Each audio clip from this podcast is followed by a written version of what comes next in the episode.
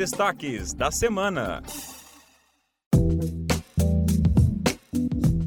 Olá, eu sou Ângelo Ribeiro e está começando a última edição de 2021 do Destaques da Semana, o podcast que apresenta algumas das notícias que foram destaque no portal do Ministério Público de Santa Catarina.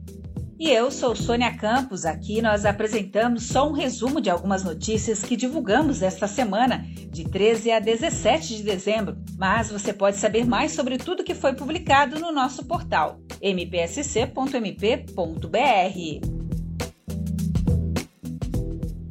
O Ministério Público Catarinense recebeu o selo de reconhecimento por ações em prol da diversidade.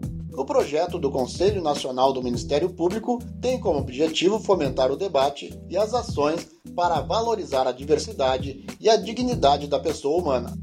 As iniciativas a favor da diversidade foram reconhecidas em razão de uma série de atividades realizadas. Dentre as ações de respeito e diversidade do Ministério Público de Santa Catarina, destacam-se o GT Igualdade Racial, que é um grupo de trabalho originado do Termo de Cooperação Técnica número 72/2017, firmado entre o Ministério Público, a Secretaria de Estado de Assistência Social, o Conselho Estadual das Populações Afrodescendentes, a Ordem dos Advogados do Brasil, a Defensoria Pública do Estado de Santa Catarina e o Tribunal de Justiça. O GT tem como objetivo promover a interação técnica, científica e operacional entre as partes celebrantes e visa estabelecer um mecanismo de ação conjunta e eficiente de mobilização, de forma a assegurar o respeito à igualdade racial. Nesta temática, ainda, o Ministério Público conta com o NECRIM, Núcleo de Enfrentamento a Crimes Raciais e de Intolerância, que promove ações, estudos e auxilia as promotorias de justiça. A lista completa de iniciativas você confere no portal. O Ministério Público de Santa Catarina conquistou o primeiro e o terceiro lugares da campanha MP Mais Seguro, promovido pelo Conselho Nacional do Ministério Público. Entre os critérios analisados pelo CNMP para a escolha dos vencedores na categoria Engajamento estava a participação de membros, servidores, estagiários e terceirizados nas pesquisas sobre segurança institucional realizadas nos meses de setembro e outubro de 2021. Já para a categoria Qualidade em Segurança Institucional, foi avaliada a pontuação da unidade quanto ao conteúdo das respostas apresentadas nas referidas pesquisas e do formulário da Resolução CNMP número 156 de 2016. Se você gosta de podcasts, não deve deixar de ouvir a nova temporada do Promotor Responde os episódios já podem ser escutados nas principais plataformas de streaming. Stalking, acordos de não persecução penal, as atividades do Ministério Público e a Lei Geral de Proteção de Dados LGPD estão entre os temas detalhados por procuradores e promotores de justiça. MP abre as portas da ouvidoria das mulheres para a comunidade catarinense. Menos de uma semana depois de ter sido oficialmente instituída, a ouvidoria da mulher abriu as portas na tarde de quarta-feira 15, em ato que marcou o começo das atividades desse novo canal de comunicação do Ministério Público de Santa Catarina. A ouvidoria das mulheres fica no edifício Campos Sales, Rua Pedro Ivo, número 231, térreo, no bairro Centro, em Florianópolis. Os horários de atendimento são de segunda a sexta-feira, da 1 às 6 da tarde. Agora vamos dar um giro pelo estado e acompanhar as atividades do Ministério Público em Santa Catarina.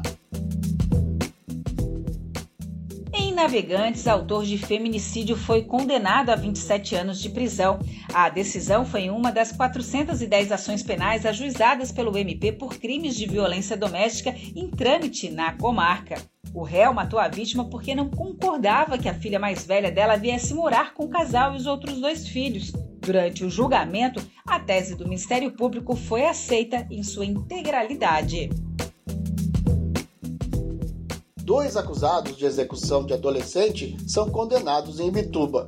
A vítima teve a morte decretada por uma organização criminosa e os detalhes do crime foram combinados pelo WhatsApp.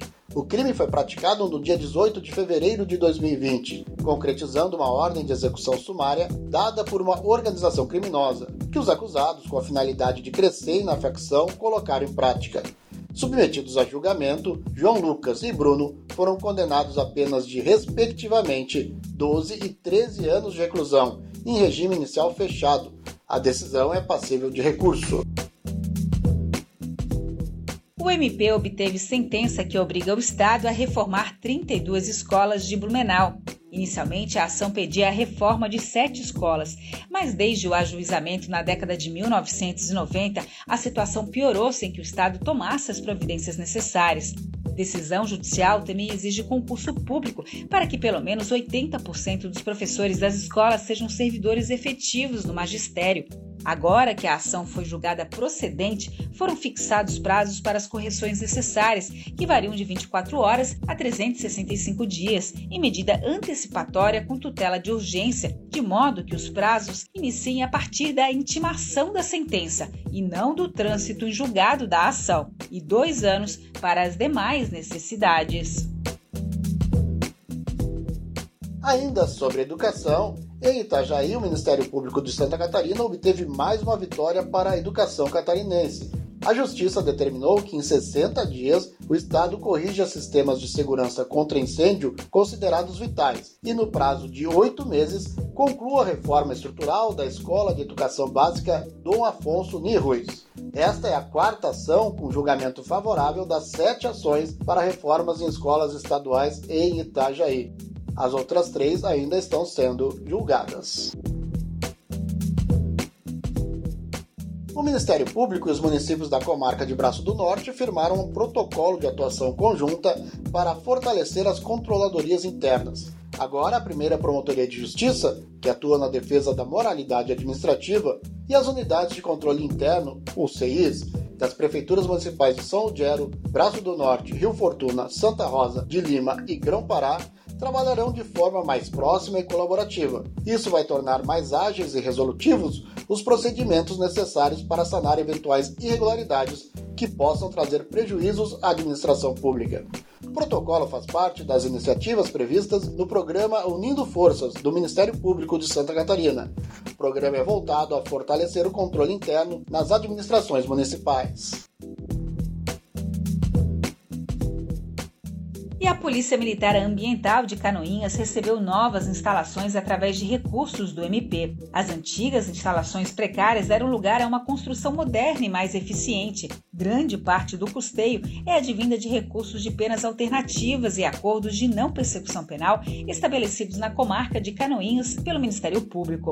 Além disso, empresários locais ajudaram a financiar o projeto, tudo sob a fiscalização do Ministério Público, que acompanhou a execução da construção por meio de processo administrativo instaurado para tanto. A mão de obra custou cerca de 140 mil reais e também foram destinados cerca de 237 mil reais para a compra de materiais de construção. A defesa aos direitos dos animais também esteve na pauta do Ministério Público nesta semana. A instituição recomendou às imobiliárias de Joinville medidas para evitar abandono de animais na desocupação de imóveis. A recomendação é notificar locatários e proprietários da responsabilidade, vistorar imóveis desocupados e, quando encontrar um animal abandonado, encaminhá-lo ao órgão de proteção. Além disso, as imobiliárias devem impor multa ao responsável e comunicar ao Ministério Público.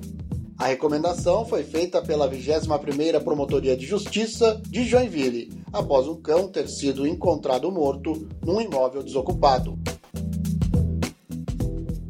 Já em Jaguaruna, o MP catarinense obteve o bloqueio parcial de bens e prisão preventiva de responsáveis por canil clandestino.